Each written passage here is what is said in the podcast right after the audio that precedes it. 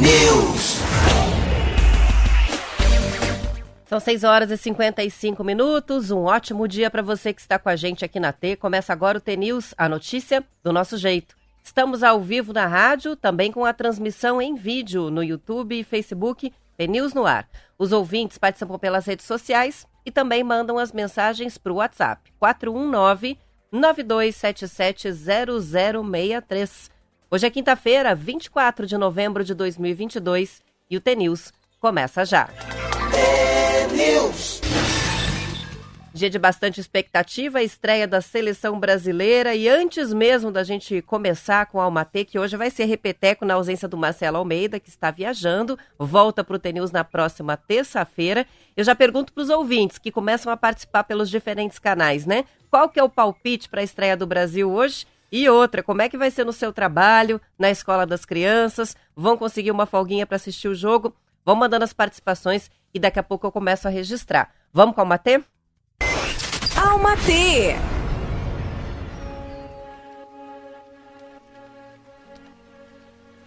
Só quem teve estruturas básicas sólidas destruídas pelos acasos do destino sabe o quão difícil é se reconstruir. Mas ao longo dos anos, aprendi que tudo aquilo que nos desmonta, quebra, des desmorona é também o que nos impulsa. É o que nos impulsiona, nos ensina e nos reedifica. Na dificuldade nos encontramos. Na dificuldade nós encontramos com a nossa versão mais frágil e vulnerável. Quando o nosso mundo se resume a destroços e poeiras dos sonhos e desejos não realizados, de amores não correspondidos, de rejeições dolorosas, de despedidas que jamais gostaríamos que tivessem acontecido, temos a oportunidade. Oportunidade de conhecer a nossa versão mais corajosa, forte, pois sabemos que já não há mais nada a perder. Descobrimos do que somos feitos quando não temos outra opção senão ser forte. E são nesses momentos que demonstramos grandeza ao aceitar e admitir com humildade que é preciso refazer, é preciso reconstruir e tentar de novo. Existe muita honra no ato de recomeçar. Existe uma força imensurável nas pessoas que não perdem a fé em si mesmos e na vida.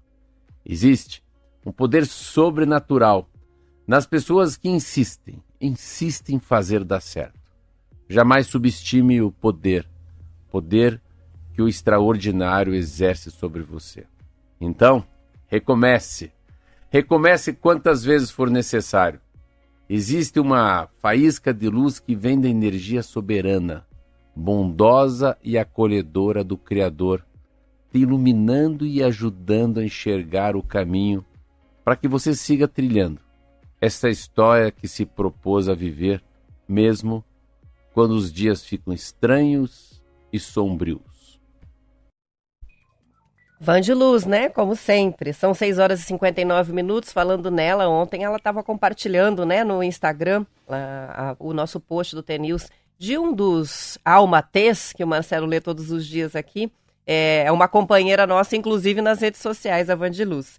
Vou dar uma passada aqui, já tem muita participação chegando. Antes da gente ir para o noticiário, a Marilda já escreve para cá.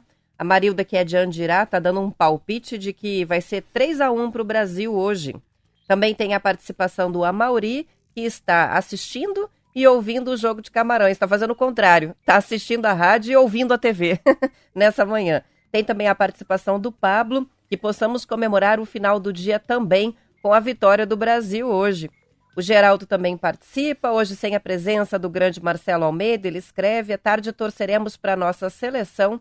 Geraldo que é de Colorado e participa todos os dias com a gente. Também está aqui o Altair, desejando um bom dia.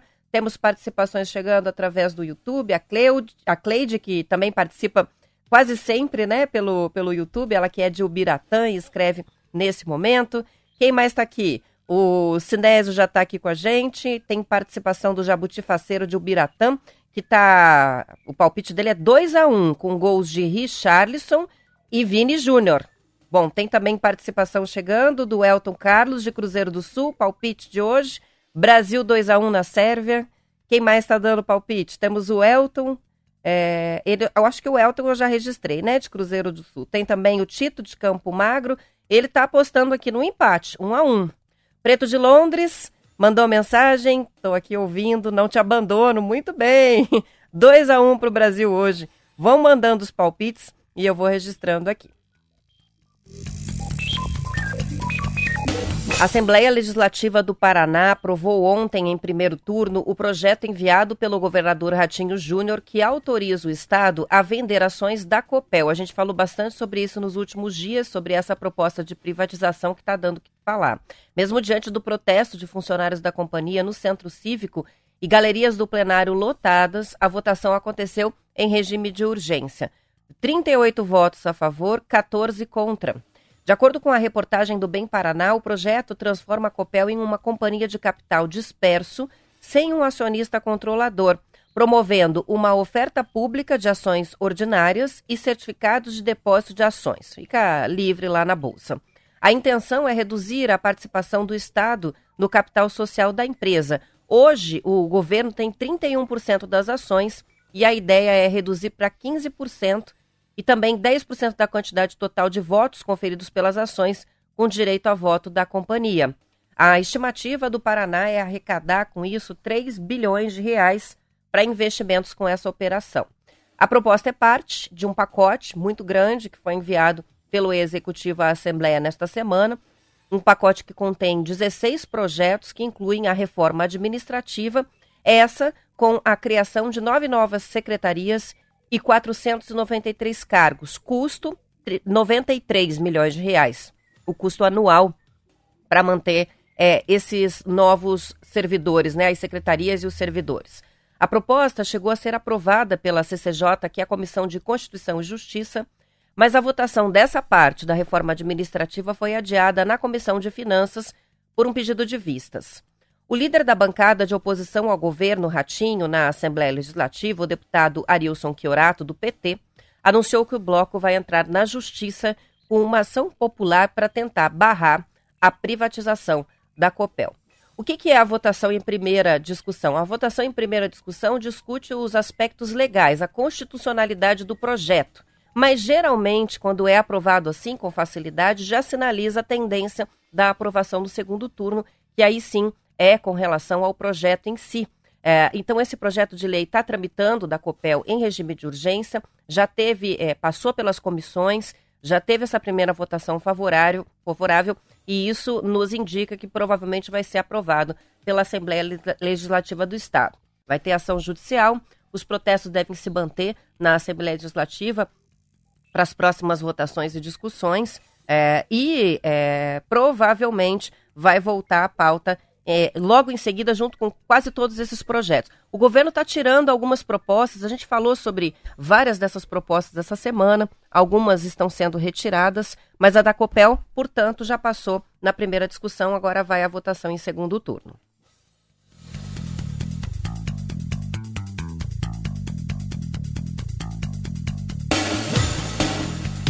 Pois bem, a seleção brasileira encerrou ontem a preparação para a estreia na Copa do Mundo, hoje contra a Sérvia. O dia chegou, hein? Finalmente. A partida vai acontecer às 4 horas da tarde no estádio Lusail. Segundo o portal Globo Esporte, mais uma vez o técnico Tite restringiu o acesso da imprensa e não mostrou a escalação. É, os jornalistas puderam acompanhar apenas os 15 minutos iniciais das atividades, depois se retiraram. Isso é comum fazer, né, para justamente é, não mostrar o que está sendo definido para o jogo antes, pro, principalmente para o adversário, né? Se nenhum imprevisto acontecer e o Brasil ficar como estava ontem no início do, do treino, vai ser assim: Alisson, Danilo, Thiago Silva, Marquinhos e Alexandro, o Casemiro e o Lucas Paquetá, Rafinha, Richardson, Neymar e Vini Júnior. Todos os 26 jogadores convocados para a Copa pela seleção brasileira foram a campo ontem nesse treinamento. Após a estreia contra a Sérvia, a seleção treina na próxima sexta-feira e também no sábado, às 11 horas da manhã. A atividade de domingo vai ser um pouco antes, às 10h30, porque o segundo jogo da Copa do Mundo contra a Suíça é no dia 28 de novembro, segunda-feira que vem, a uma hora da tarde.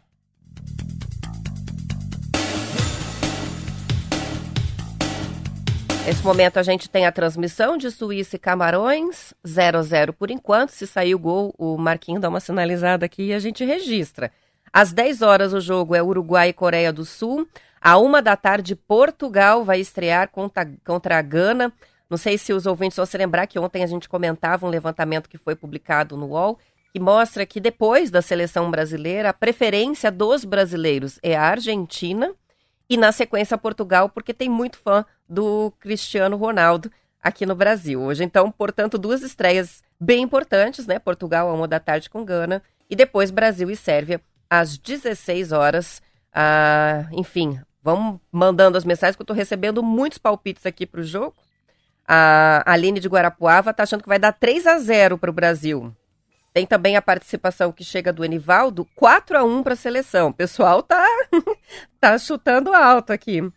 Ah, já o Agnaldo acha que vai ficar 1 a 0 para a Sérvia. Tá achando que o Brasil precisa descer das tamancas, ser humilde e jogar bola. Ontem os comentários, principalmente em função dos resultados das duas zebras que a gente tem na Copa do Mundo até agora, são de que, por enquanto, esse Mundial está mostrando a importância da velocidade. Então, seleções com jogadores é, raçudos e que correm bastante, colocam velocidade no jogo, estão se saindo melhor. O Plínio está apostando hoje num 7 a 1 do Brasil contra a Sérvia. Seria bem legal, né? Vamos ver se você acerta. Com uma vitória de virada contra a Alemanha, vamos falar um pouquinho de ontem, o Japão é que foi responsável pela segunda zebra na Copa do Mundo do Catar. A Alemanha fez um primeiro tempo tranquilo, que terminou em 1 a 0, mas no retorno o Japão surpreendeu com dois gols nos minutos finais da partida. Falando em 7 a 1 tá aí a Alemanha numa situação diferente agora. A Alemanha vem de um vexame na campanha do Mundial de 2018 na Rússia, quando caiu ainda na fase de grupos. A outra zebra, né, da primeira etapa do Mundial foi a derrota da Argentina para a Arábia Saudita por 2 a 1.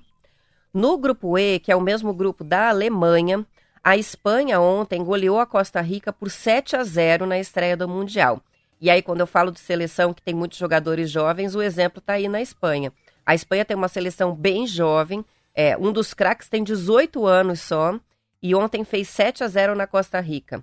A vitória trouxe ainda dois recordes para a equipe do técnico Luiz Henrique. A Espanha se tornou a seleção que mais passes trocou ao longo do tempo normal de uma partida na história da Copa do Mundo, foram 976 toques. Outra marca alcançada é característica típica do futebol espanhol nos últimos tempos. A seleção da Espanha ontem teve 82% de posse de bola durante o jogo. É a maior vantagem no quesito em uma partida de mundial. Os dados, da onde que vieram? Da ferramenta Opta Analyst e foram divulgados no portal O Jogo lá de Portugal. Pois bem, no domingo, a Espanha vai enfrentar a Alemanha, que, se não ganhar, vai ficar perto da eliminação na fase de grupos pela segunda Copa seguida. A goleada da Espanha contra a Costa Rica chamou bastante atenção, mas o retorno ontem do Canadá, depois de 36 anos fora do Mundial, também foi uma surpresa do quarto dia da Copa do Mundo. Sede do próximo Mundial, né, junto com o México e com os Estados Unidos, a seleção do Canadá liderou as eliminatórias da América do Norte, Central e Caribe e ontem perdeu por 1 a 0, mas dominou a favorita Bélgica, dificílima seleção da Bélgica, durante boa parte da partida. Estão no grupo F, Bélgica e Canadá. Na próxima rodada, a seleção belga joga com Marrocos e depois enfrenta a atual vice-campeã, que é a Croácia. As informações que eu li são do Estadão, Folha de São Paulo, Globo Esporte e portal do jornal O Globo.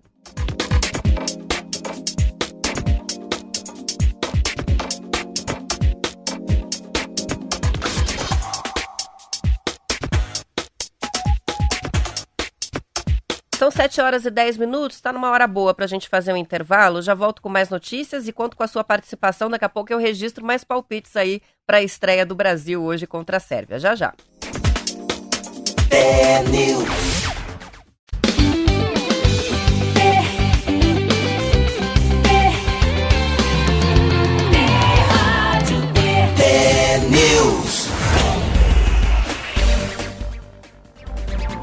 São São 7 horas e 12 minutos, muitas participações chegando. Um bom dia para o Rudinaldo de São João do Caiuá, que mandou uma foto legal dele com o Terius ao fundo aparecendo. Interessante estar com o casaco do Canadá. Será que está torcendo para o Canadá nessa Copa?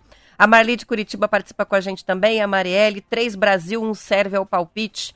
Lili de Ponta Grossa, 1 a 0 para a Sérvia. Ai, ai, ai. O Dejair de Cascavel, 3 a 1 para o Brasil. Leandro, de Campo Mourão, tá achando que vai ser 2 a 0 para o Brasil. Tem também participação que chega do José Rodolfo, de Guarapuava, palpite dele, 2 a 1 para o Brasil. A maioria tá achando que o Brasil ganha, mas tem uns aqui que não estão tão confiantes assim. Ele escreve pra gente dizendo empate sem gols. A única certeza é que o Neymar vai cair e rolar no chão. Igual uma criança birrenta. Tem muita gente que tem implicância do Neymar, né? Ela ainda se completa aqui, né? Desculpem, mas o Neymar me dá preguiça com toda a arrogância. Tomara que, apesar de tudo isso, faça gols, né? Faça gols pela seleção brasileira. São 7 horas e 13 minutos após 19 dias longe do Palácio do Planalto, o presidente Jair Bolsonaro voltou ontem a despachar na sede do governo federal. Desde o dia 3 de novembro, quando ele teve um breve encontro com o vice-presidente eleito, Geraldo Alckmin, que está comandando né, a transição para o governo Lula, Bolsonaro permanecia recluso no Palácio da Alvorada, que é a residência oficial. O último compromisso dele no Planalto foi no dia 31 de outubro, quando ele participou de uma reunião com o ministro da Economia, Paulo Guedes. No dia 1 de novembro, o presidente convocou a imprensa para fazer um pronunciamento na Alvorada, mas não reconheceu a derrota nas urnas. Pessoas próximas a ele, que foram ouvidas pelo jornal Estado de São Paulo, contaram que no começo do mês ele passou a enfrentar uma erisipela. A gente comentou sobre o que é isso, né? Uma doença infecciosa é, que provoca feridas numa das pernas. Então ele estava com é, desconforto, dor, dificuldade de colocar é, calça, tem que ficar de bermuda, enfim. Os médicos pediram inclusive repouso máximo. Além do problema na perna, Bolsonaro optou em permanecer em silêncio por ainda não saber como lidar com o resultado das urnas, disseram essas fontes.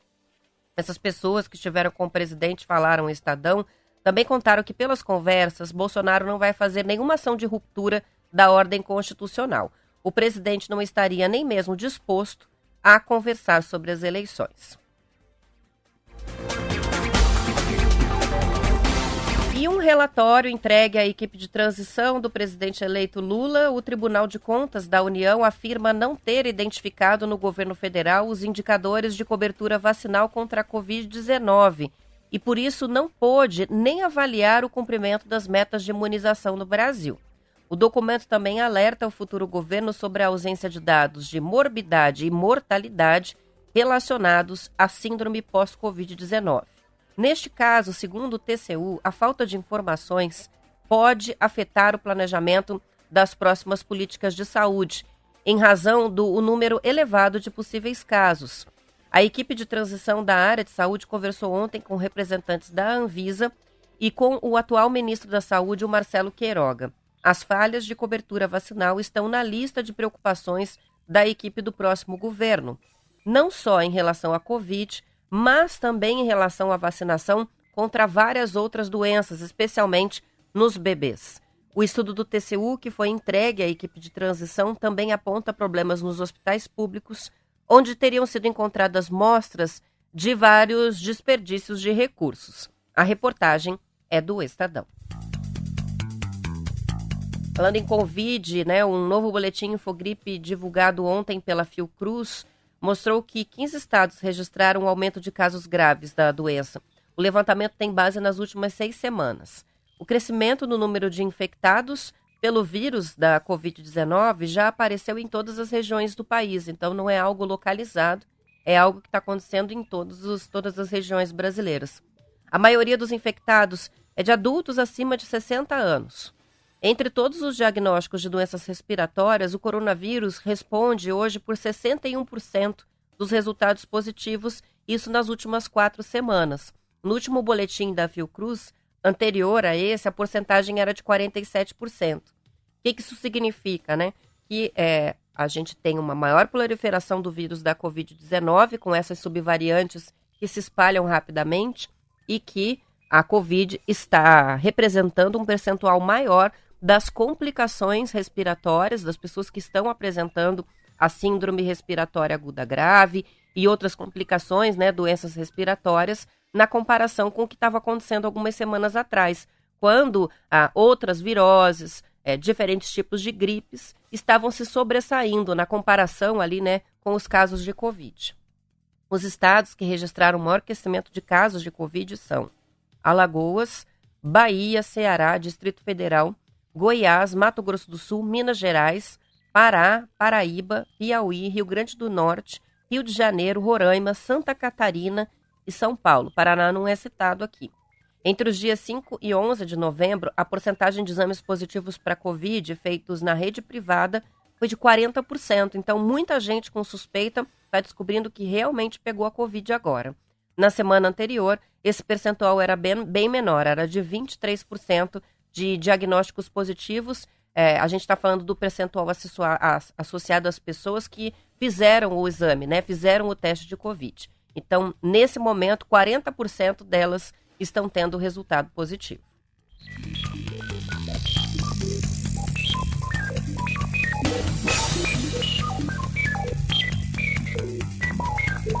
E em uma entrevista ao jornal Folha de São Paulo, a ex-ministra do Desenvolvimento Social e Combate à Fome, a Márcia Lopes, que é uma das coordenadoras do Grupo Técnico de Assistência Social do governo Lula, afirmou que faltou articulação do governo federal com estados e municípios nos últimos anos Segundo a Márcia Lopes, que é inclusive paranaense, é de Londrina, esse afastamento contribuiu para a deterioração da rede de assistência social no Brasil. Uma das principais ações do próximo governo, segundo ela, será uma análise do cadastro único de programas sociais com a participação de estados e municípios para identificar né, as falhas e fazer a correção. Ela afirmou que os secretários vão ser chamados para participar dessa revisão. Na visão dela, na área social, o governo federal não pode agir sem a participação dos estados e municípios, sob o risco de romper o pacto federativo. A gente, muito provavelmente, nos próximos dias, até o fim do ano, vai acompanhar muito isso, né? A análise das pessoas que estão é, fazendo parte dessa equipe de transição e que estão recebendo a, as documentações, as informações da gestão anterior para fazer análise e poder traçar né, o planejamento de gestão a partir dali. E vão surgindo aí os problemas, né? Então, problemas com relação ao controle de dados da Covid, vacinação, é, que está em baixa né, no Brasil, é país que sempre teve bastante facilidade com um programa de imunização muito amplo e com uma boa adesão da população e que, de tempos para cá, é, está vivendo essa situação, né? É, inclusive com ameaça de volta de doenças como a polio, que já estavam erradicadas no Brasil. Ah, lembrando que a gente já ouviu alguns especialistas aqui para falar sobre o assunto que colocaram um ponto de que a Covid pode ter até piorado essa situação, mas que esse movimento antivacina, essa desaceleração né, da busca pela, pelos imunizantes que são disponíveis na rede gratuita pelo SUS, é, vem de antes da Covid já. Então, me parece que numa situação assim, em que a adesão não está acontecendo, a população não está compreendendo né, a importância de deixar em dia esse calendário de vacinação, especialmente nas crianças, precisa fazer campanha educativa,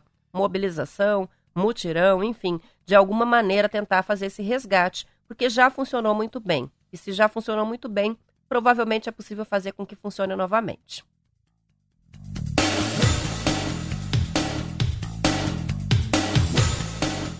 O IPVA 2023 vai ficar mais caro por causa da hipervalorização dos carros usados e seminovos. Vale lembrar que o valor do IPVA é referente a uma porcentagem que varia de 2 a 4% conforme o estado sobre o valor venal do carro, ou seja, o preço do usado de acordo com a tabela FIP.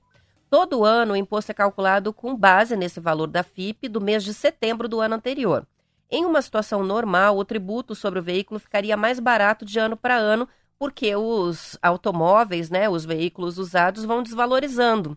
Acontece que nos últimos dois anos, os usados, não, em vez de diminuir o valor, valorizaram, ficaram valendo mais. Entre 2020 e 2021, o carro usado ficou cerca de 25% mais caro e essa inflação se reflete no IPVA já refletiu no 2022. O cenário neste ano é um pouco diferente. A valorização sobre o carro seminovo e usado está mais baixa, mas ainda assim vai fazer o proprietário pagar né, um imposto mais caro.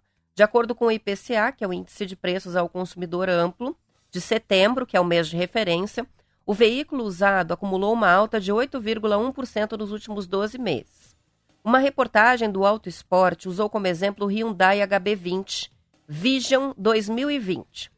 Em setembro do ano passado, o valor desse carro na tabela FIP era de 58 mil reais. Considerando a alíquota para o IPVA 2022 de 4%, a maior, portanto, o dono desse veículo pagou cerca de R$ 2.300 de imposto.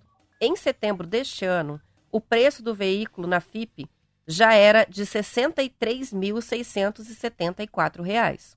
Vamos fazer a comparação de novo? R$ 58.139 para R$ 63.674.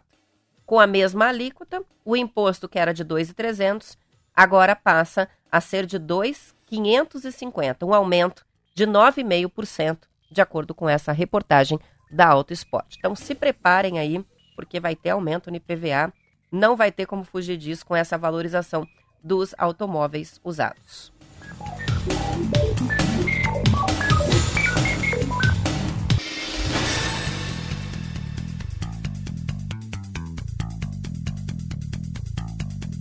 Tem muito palpite chegando aqui e o Romildo escreveu pra gente achando que o Brasil hoje vai fazer 5 a 1 na Sérvia.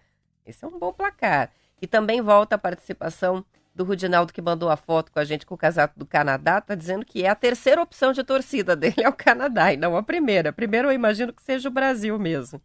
Tem participação da Adriana, Adriana de Colombo, ouvinte querida de todos os dias. O Brasil hoje joga e nós saímos cedo do trabalho. Isso é bom também ganhar uma folguinha, né, depois do almoço. Nas escolas, é, hoje, muito provavelmente, não haverá aula na parte da tarde, né? E no próximo jogo, que vai ser a uma hora, a, isso também deve afetar o, o, cronograma, né? Os horários de aula na parte da manhã. Pelo menos na escola dos, do, do Kiki, né? Que eu sempre cito aqui, vai ser assim. Eles vão sair 11 horas da manhã na segunda-feira para poder acompanhar a partida do Brasil. Hoje é aula normal de manhã, de tarde todo mundo assistindo a Copa. O Plínio tá mandando uma foto interessante da bandeira do Brasil na janela e embaixo da bandeira tá escrito é pra Copa, para não confundir, né, com uma manifestação política. Muita gente tem feito isso. Coloca a bandeira do Brasil e já deixa uma legenda do lado, né? A bandeira é por causa da Copa, não é por causa de política.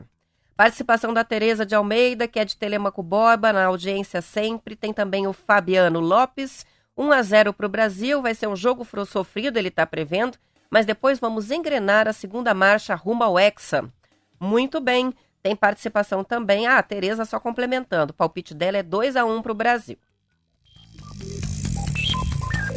São 7 horas e 25 minutos. Nos últimos anos, todo mundo conheceu ou ouviu falar de alguém que foi morar em Portugal. Vamos ver se os ouvintes confirmam isso. Eu conheço várias pessoas. Mas alguns imigrantes brasileiros, alguns com menos de um mês no país, tem pedido socorro a consulados e associações de solidariedade para conseguir fazer o caminho de volta. Olha que triste. É que as coisas não são tão fáceis assim por lá. Com a inflação no nível mais elevado em mais de 30 anos e uma alta recorde nos preços de imóveis, o custo de vida em Portugal consome rapidamente as economias dos brasileiros. Além disso, muitos vão para lá e não conseguem trabalho suficiente para se manter. O consulado brasileiro em Lisboa contou em uma publicação das redes sociais que tem registrado um aumento significativo de pedidos de repatriamento por brasileiros que afirmam não ter condições de arcar com os custos de retorno para o Brasil. Mas o consulado não tem competência legal e nem orçamento né, para custear esses voos de repatriamento. A principal alternativa nesse caso é um programa vinculado à ONU. A iniciativa apoia várias nacionalidades mas os brasileiros respondem por mais de 90% dos pedidos atendidos em Portugal. Até porque a migração é muito forte e se intensificou nos últimos anos. Muitos brasileiros, é, inclusive famosos, acabaram influenciando outros também, seguiram para Portugal. Portugal é um destino que, além de ter a vantagem de ter o mesmo idioma, né, o que facilita é, se conseguir um posicionamento no mercado de trabalho e tal, é, tem um intercâmbio muito forte na parte de estudos. Então, muita gente vai do Brasil para Portugal para fazer lá é, uma especialização, um mestrado, doutorado, inclusive com programas né, que se chamam os mestrados sanduíche, E você faz uma parte no Brasil, numa universidade daqui e outra lá. Então tem muita gente que vai para concluir estudos e se qualificar, mas precisa se manter. E aí, nesse caso, muitas vezes, né, a bolsa de estudos ou a remuneração é em real e o pagamento não é em real por lá, é em euro. Então, custo de vida alto, é um país que não vive uma plenitude, né, com relação a emprego, tem dificuldade, mão de obra, é, vagas de emprego para gente qualificada e também para pessoas sem experiência, enfim. É um sonho, né, morar na Europa, mas que logicamente não é fácil. E a gente é, tem acompanhado também uma questão de preconceito, né?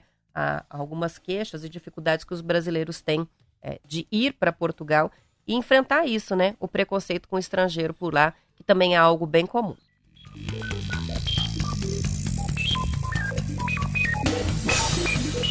Nos últimos dias a gente recebeu algumas mensagens de ouvintes acompanhando né, a ação do PL com relação às eleições brasileiras e ontem teve um resultado. O ministro Alexandre de Moraes, presidente do Tribunal Superior Eleitoral, rejeitou a ação apresentada pelo partido, que é o partido do presidente Jair Bolsonaro, e que pedia anulação de votos em mais de 279 mil urnas no segundo turno das eleições.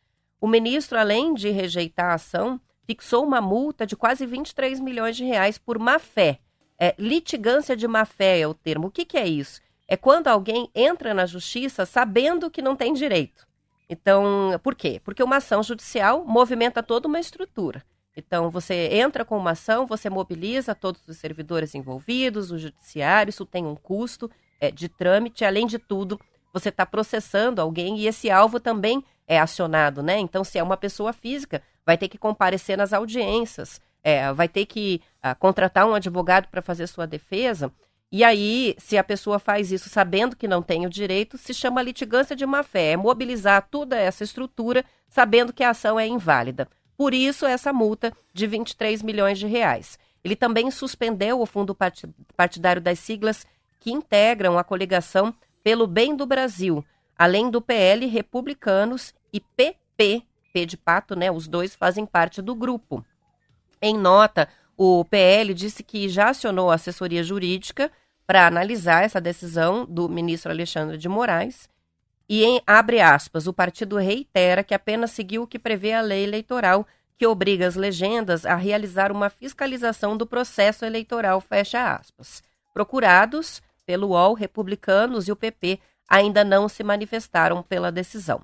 Ao longo de 2021, o PL recebeu 48,7 milhões de reais do fundo partidário. Já o PP recebeu 47,6 milhões e o Republicanos cerca de 46 1,7 milhões. São 7 horas e 30 minutos. Eu vou encerrando a edição estadual. Lembrando que depois do intervalo você fica com a gente aqui na T para acompanhar o noticiário da sua região. Eu volto para a parte do Paraná. Também continuamos com a transmissão em vídeo no YouTube, no Facebook, até às 8 horas, para quem quiser continuar assistindo. Aos ouvintes que ficam, boa quinta-feira, boa sorte, Brasil. Amanhã a gente se encontra de novo.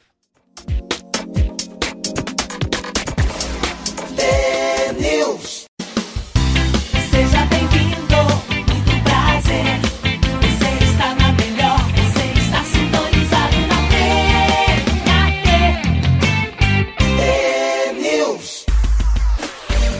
São 7 horas e 34 minutos na transmissão pelo YouTube. Temos a Maria Cristina com palpite de 2 a 0 hoje para o Brasil. O Alexandre Gomes 4 a 0 para o Brasil ele está achando que vai ser o resultado. Um bom dia para a Neuzinha, que está com a gente se manifestando aqui pelo WhatsApp. O Jair, que está palpitando no 4 a 0 para o Brasil. A Jane Ortiz, de Telemaco Borba, meu palpite é 3 a 2 para o Brasil. Tem o Valmor, é, que acha que o Brasil não vai ser ex e hoje vai perder por 1 a 0 para a Sérvia. Sirley, sobre Portugal, a participação. Contou que tem um casal de sobrinhos que foram e se deram muito bem por lá. São motoristas de caminhão ela diz ele já era e ela se profissionalizou por lá e adora o que faz. Que bom, né? Boa história. Tem também a participação do Pedro. O Pedro é de Marialva e acha que vai ser 4 a 0 hoje. Dois gols do Neymar, um do Richarlison e um do Vini Júnior. Tem também a participação do Edivan de Mamborê, que acha que vai ser 3 a 0 para o Brasil hoje. Muito legal a participação dos ouvintes, muita gente dando os palpites aqui para a nossa estreia hoje às 4 horas da tarde. São 7 horas e 35 minutos. Vamos saber como é que fica o tempo? Tempo e temperatura.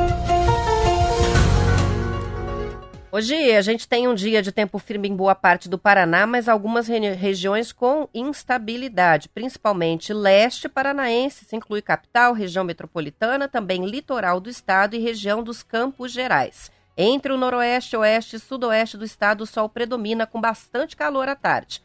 No litoral, o céu fica encoberto durante o dia com chuvas ocasionais. Curitiba hoje deve ter máxima de 21 graus, com previsão de pancadas de chuva. Neste momento, a gente tem o céu bem encoberto, o sol não está aparecendo porque tem uma boa cobertura de nuvens, mas sem chuva por enquanto.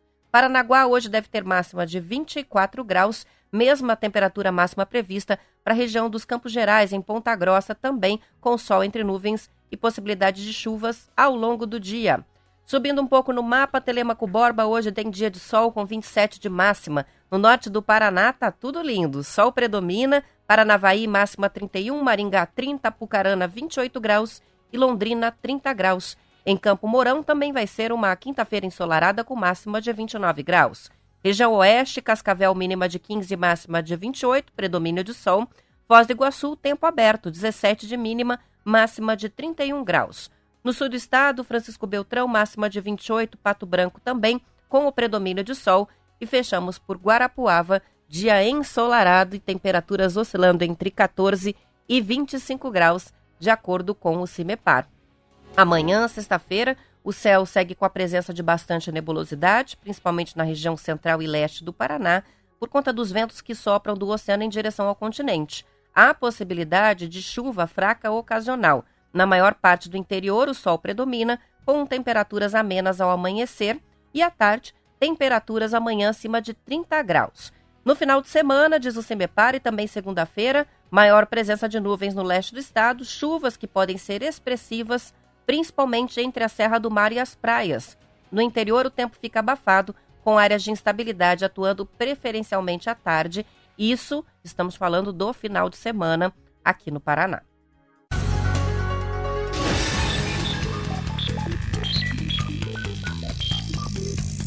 E a SPVS, a Sociedade de Pesquisa em Vida Selvagem e Educação Ambiental, completou nesta semana 38 anos. A ONG Paranaense atua desde 84 e é considerada uma das mais representativas organizações especializadas no tema da conservação da biodiversidade no Brasil, com foco no bioma Mata Atlântica.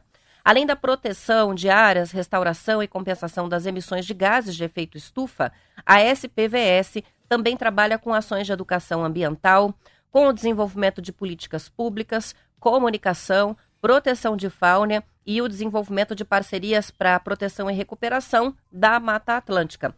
A ONG mantém as reservas naturais das águas, Guaricica e Papagaio de Cara Roxa, que juntas somam mais de 19 mil hectares de áreas protegidas, isso dentro da grande reserva Mata Atlântica. Além de conservar a floresta intocada, a ONG recupera áreas degradadas e isso inclui fazendas de criação de búfalo que foram compradas para fazer essa restauração é, com o plantio de espécies nativas e um manejo inteligente para que a floresta recupere as características originais. Com a iniciativa de mapear e promover a valorização da Grande Reserva de Mata Atlântica, a SPVS inclusive conquistou um espaço na COP 29, 27, a 27ª Conferência das Nações Unidas sobre Mudanças Climáticas que aconteceu recentemente no Egito, e a gente falou bastante aqui no TNews.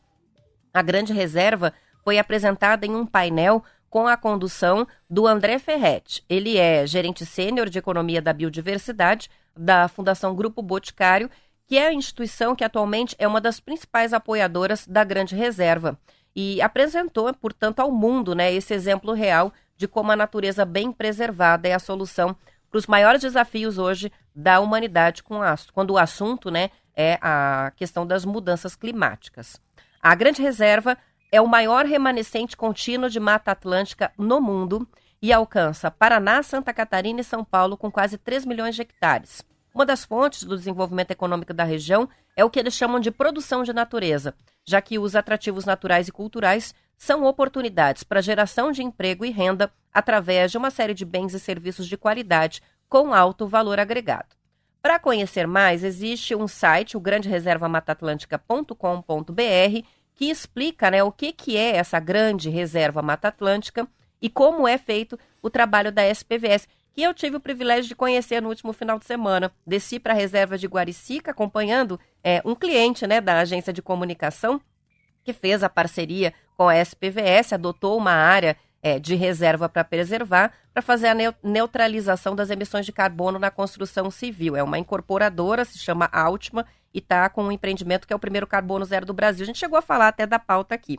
Mas foi muito interessante, porque eu fiz a, a caminhada, eles, eles têm uma experiência, chama-se Experiência Guaricica, que uh, as pessoas vão até lá, assistem uma palestra, eles explicam como é que funciona o trabalho da SPVS, é, mostram imagens aéreas que vão, vão é, revelando, né, ano a ano, a recuperação dessa área dentro da grande reserva, explicam o que, que é a grande reserva Mata Atlântica, que na verdade é um mapeamento, né, de uma área de remanescente é, que já existe é, e que de alguma maneira mostrando como ela é, é para as pessoas, quem está nessa região também consegue qualificar, né, agregar valor a serviços de turismo rural, é, restaurantes, pousadas, áreas para você é, fazer caminhadas, trilhas na mata, enfim, é, mostrando que tudo está dentro dessa área que é o último remanescente de Mata Atlântica e que está aqui pertinho da gente. E é muito legal que você entra na trilha e eles vão mostrando a diferença entre a, a floresta preservada, é, que já tem as árvores maduras, uma vegetação mais densa,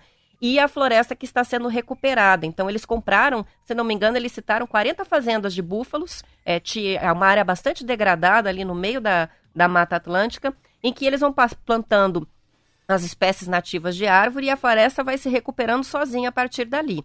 Então, ah, abre-se um espaço é, para a chegada de sementes de outras espécies. É, com essas espécies que começam a fazer sombra, ah, o gramado, né, o pasto vai desaparecendo e dando lugar à, à, vegetação que é a vegetação nativa. E nessa trilha eles vão mostrando as diferentes etapas. Ah, então, é uma dica que eu estou colocando, porque a visitação é, é, agendada e é possível, inclusive, é, fazer essa trilha é, sem ter grande preparo físico, porque é uma trilha bem tranquila, é, não exige muito da gente e muito curiosa. É tão interessante né, compreender como é que é feito esse trabalho de restauração da floresta, que é algo para a gente muito difícil de compreender. E, inclusive, eles explicam é, como é feita a questão da compensação, que as árvores são estoques de carbono, então, quando você é, investe no, na, no, num reflorestamento inteligente, em que são usadas as espécies nativas é, daquela região, a biodiversidade volta e tem essa vantagem é, de que faz o estoque de carbono e reverte a situação dramática que a gente tem, né, é, com prazo curtíssimo para poder salvar o planeta. Muito legal, quem gostou, que é o link, manda mensagem para cá no WhatsApp que eu mando o link para conhecer um pouco mais sobre esse trabalho da SPVS, uma organização que é paranaense. A gente, inclusive, é, fala bastante deles aqui, já trouxe o Clóvis é, para dar entrevista, é, outros profissionais também envolvidos com esses projetos que são muito legais.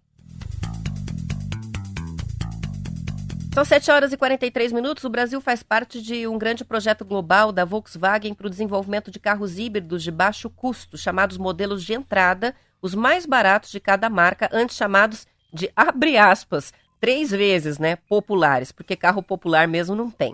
O projeto é usar a mesma plataforma em que são feitos atualmente o Polo e o T-Cross e adaptá-las para a produção de versões híbridas, que vão poder usar motores elétricos combinados com os motores movidos só a gasolina ou só a etanol. O grupo alemão designou o projeto para a marca Skoda, que vai desenvolver modelos de entrada também para Volkswagen para países da Europa, América Latina e Índia. Segundo o presidente executivo da Volks, na América do Sul, o Alexander Seitz, é preciso escala para produzir carros de entrada, por isso uma plataforma só para o Brasil não vai funcionar. Duas montadoras já produzem veículos híbridos aqui, a Toyota e a Caoa Sherry, mas são de faixas de preços mais altos, como o Corolla e o Tigo. Carros híbridos importados também são de categorias mais premium. Segundo a reportagem do Estadão, a intenção da Volkswagen é levar a tecnologia para essas versões mais baratas. Um grande desafio, né, que é popularizar os carros híbridos e elétricos aqui no Brasil, é, para que a gente consiga é, iniciar esse processo de troca, né, dos carros a combustão por esses novos modelos é, e conseguir atingir a meta, né, de eliminar completamente os carros poluentes, é, não só é, no, na Europa, aqui no Brasil também. E por lá, né? Por lá já está bem mais avançado o processo.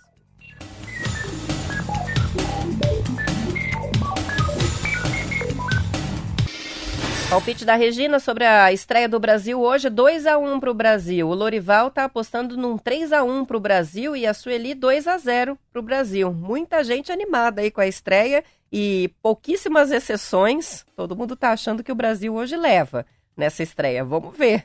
Dá um medo, né? Depois de ver o que aconteceu com a Argentina e com a própria Alemanha, a gente já fica um pouco receoso. São 7 horas e 46 minutos e uma reportagem do G1 mostrou que o número de furtos de celular cresceu 52% no Paraná de janeiro a setembro deste ano, na comparação com o mesmo período do ano passado. Foram 21.731 aparelhos furtados no estado nos nove meses de 2022, contra 14.204 no ano anterior. Os dados são da Secretaria de Estado da Segurança Pública e foram obtidos pelo G1 por meio da Lei de Acesso à Informação. Os roubos de celular também cresceram. Foram 8.810 aparelhos roubados de janeiro a setembro deste ano e 7.962 nos mesmos meses de 2021. É uma alta de 10%. Aí você pode estar se perguntando, né? Por que, que é separado furto e roubo, né? O furto é quando é, a pessoa tem um objeto levado sem uma ação violenta, sem a presença é, durante o ato né, do assaltante. O roubo, você é abordado e aí é, o objeto é levado. Então, são crimes diferentes, com penas diferentes, e a estatística é separada por em função disso. O delegado João Marcelo Henrique Chagas, da Delegacia de Furtos e Roubos de Curitiba, disse à reportagem que entre os motivos que explicam os números está a ação de quadrilhas que atuam em grandes eventos, principalmente shows musicais e o descuido das vítimas que andam com celular em lugares de grande movimentação. Os ladrões repassam os aparelhos para receptadores que vendem o produto como se fosse um produto usado sem nenhuma irregularidade. As 10 cidades paranaenses que mais registram furtos de celular, isso considerando os dados de janeiro a setembro deste ano, são Curitiba, Londrina, Maringá, Cascavel, Ponta Grossa, Foz, São José dos Pinhais, Pinhais, Colombo e também Paranaguá. São 7 horas e 48 minutos. Vamos fazer a pausa para o intervalo, já volto.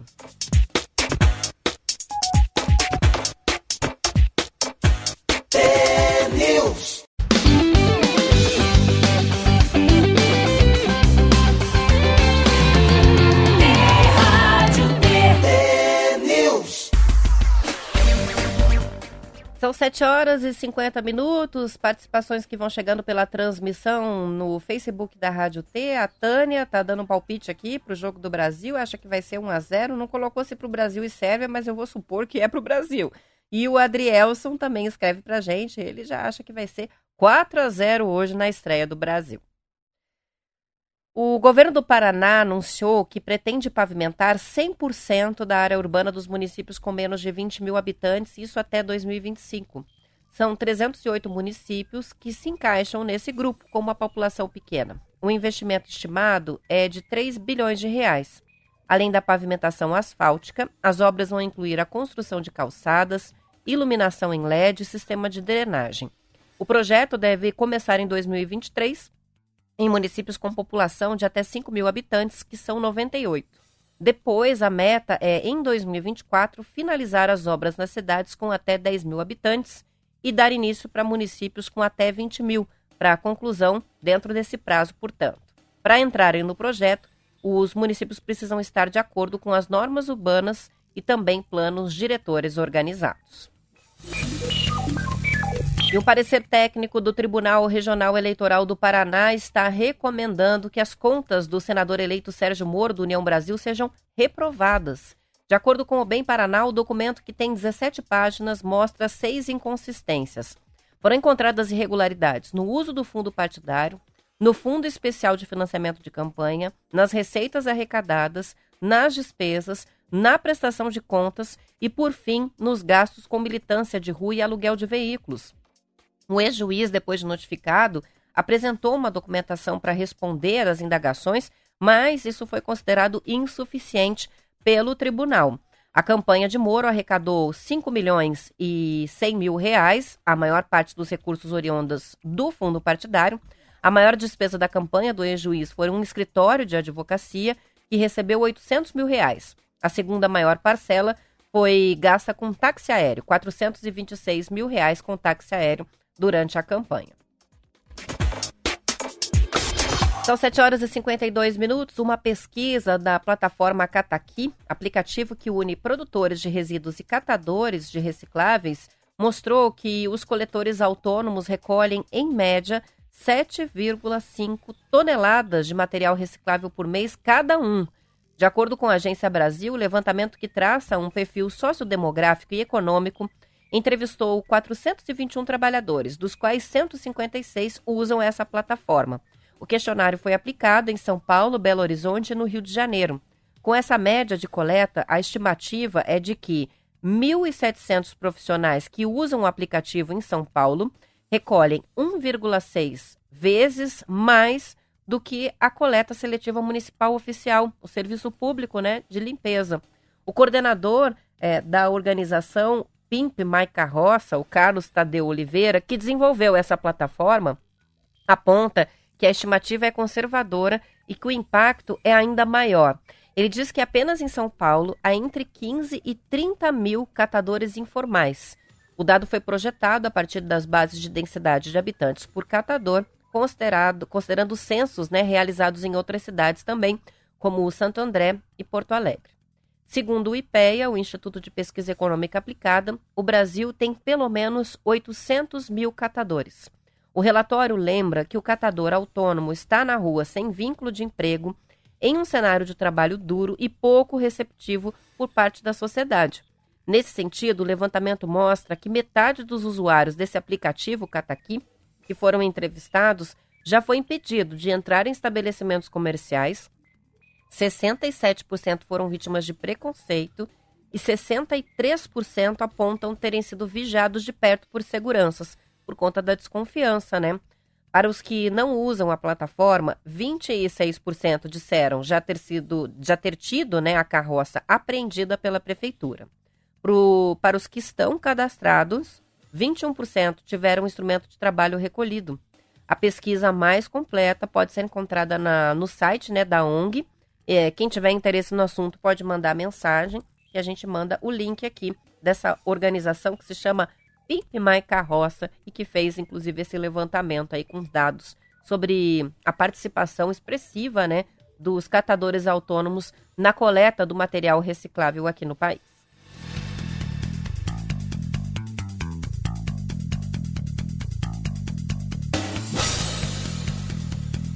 Praticar atividades físicas na terceira idade é um fator de proteção cognitiva durante o envelhecimento. É o que revela um novo estudo feito por pesquisadores da USP e publicado recentemente.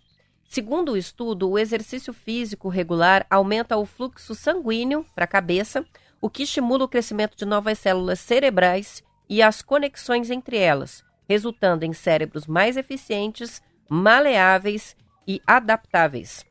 O maior volume cerebral está associado a um melhor desempenho cognitivo, ou seja, o processamento de informações, o raciocínio, a atenção e a memória. Os cientistas da USP recrutaram e acompanharam 45 voluntários de São Paulo com idades entre 60 e 65 anos. Eles foram divididos em dois grupos, um grupo ativo e outro grupo sedentário. Os voluntários usaram um acelerômetro, que é um dispositivo fixado à cintura que registra os níveis de atividade física realizados durante sete dias por no mínimo 10 horas diárias. Após uma semana, os voluntários foram submetidos a exames de ressonância magnética dos cérebros. Os resultados mostraram que os idosos que estavam no grupo de ativos apresentaram volumes maiores em 39 áreas e 9 estruturas cerebrais quando comparados aos sedentários. É mais, né, uma pesquisa que reforça a importância de manter a atividade física em todas as faixas etárias, né? E no caso, é, da, dessa idade, principalmente a partir dos 60 anos, o impacto claro disso, não apenas na saúde física, mas também na atividade cerebral, que é bem importante, é, porque pode significar a prevenção de doenças, né? É, que causam a senilidade, né? Dificuldade cognitiva, problemas de perda de memória.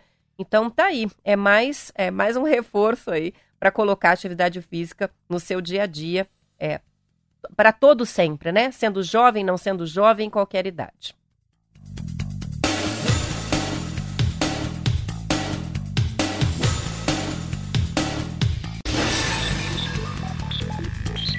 São 7 horas e 57 minutos. A Polícia Militar fez exercícios simulados em diversas cidades da região metropolitana de Curitiba nessa semana.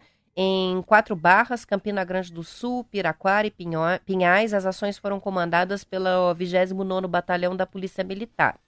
Foi da sede do batalhão que as viaturas saíram para atender à ocorrência de simulação. Houve movimentação em Campina Grande do Sul, aqui na região metropolitana de Curitiba, próximo ao Hospital Angelina Caron. Então, se você percebeu essa movimentação, está aí a explicação. E também nas proximidades da empresa Enaex.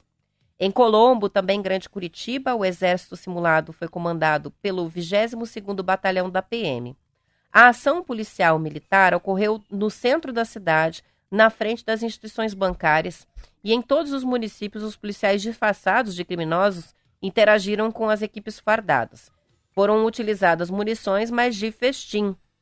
Então, é algo que chama a atenção. É, existem, existe a movimentação, também algumas alterações de trânsito quando é feito simulado, o simulado, mas está aí a explicação para quem viu essa movimentação e não entendeu o que estava acontecendo.